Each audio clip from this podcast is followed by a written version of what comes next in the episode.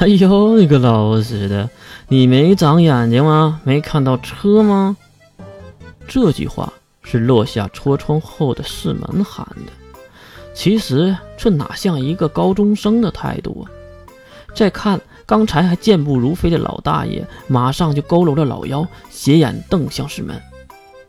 哎呦，嫌人家走路慢了。现在的年轻人呐，真是欺负老人呐！嘿呀，你个老不死的，你信不信我撞死你啊？世门当然也是娇笑着，可是真没想到，两个人就这样你一句我一句的吵了起来。副驾驶的月很无语，即使后面已经响起了催促的喇叭声。世门当然也把那些后面的司机的家人们都亲切地问候了一遍，直到白热化，世门下车和大爷理论，大爷竟然改口说世门撞了他，说还要揍他。看到事情越拖越久，坐在后座的关灵下了车，走到两人之间，先是送给世门一个耳光，打得在场的人都没了动静，然后关灵瞪向老大爷，如果。还想多领几年退休金的话，就滚回你的狗窝里去。这话可不是正常说出来的，而是在牙缝里硬生生挤出来的，还带着阵阵的杀意。看到此等情形，被打的四门还挺得意。呵呵，听到没，老东西？关灵马上转头瞪向世门，滚回你的车里去。呃呃呃呃。这话让世门正经的老实了，完全蔫了下来。至于副驾驶的月，已经看懵逼了。呃，切！随着老大爷一句不敢出声的不屑，结束了这场闹剧。师门发动车子，让堵成长龙的机动车们再次动了起来。不知道又开了多久的车，车内一阵阵死气，哼，没有人再敢说话了。在傍晚的某时某刻。车子终于停靠在一家小型的酒店门口，是那种门口都没有接待的酒店。下车后，关灵带领月进入了酒店，试门去停车。这边，关灵领路，月跟在了后面。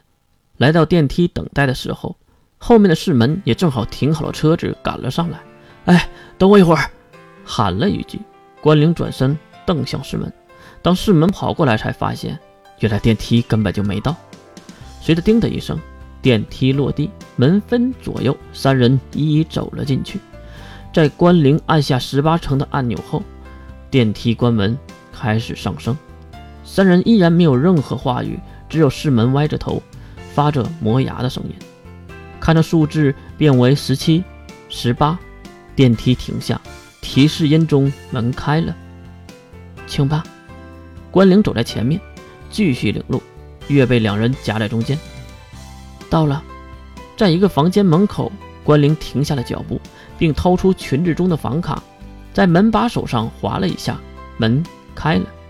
推开门，关灵进入屋内，先是换掉了鞋子，穿上了酒店的拖鞋，然后转头在一旁的鞋柜中拿出了同样的鞋子，放在了地面上。月理所应当的穿了上去。至于室门，看到关灵没给自己拿，一脸的难受。来到屋内才发现，这是一个很小的标准间，有两张床，厕所和浴室是在一起的那种。屋内的电视正演着什么节目，而看节目的竟然是端着什么饮品的银发少年。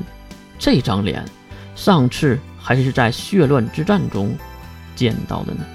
不过他并不是水神伞，而是和水神伞很像的水兵。你就是金龙透说的那个人。为什么是一个女孩啊？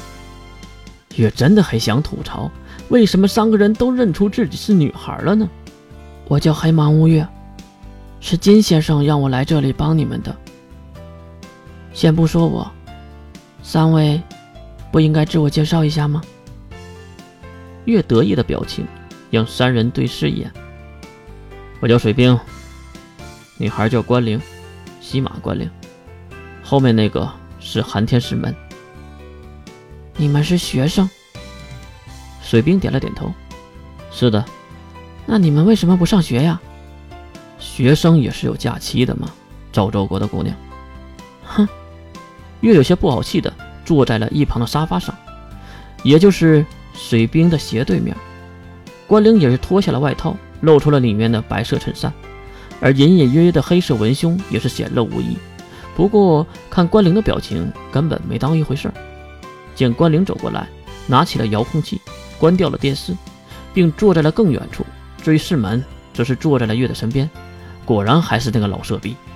既然是金龙头介绍来的人，我就不多废话了，开门见山。水兵看向了月，说着用意，可能心里在想：为什么金龙头会弄一个没有任何能力的女孩过来呢？月摆了摆手，我知道，你们想利用寒天一族序列之战时，夺取他们的圣物。不过你们不是有一个寒天一族的人吗？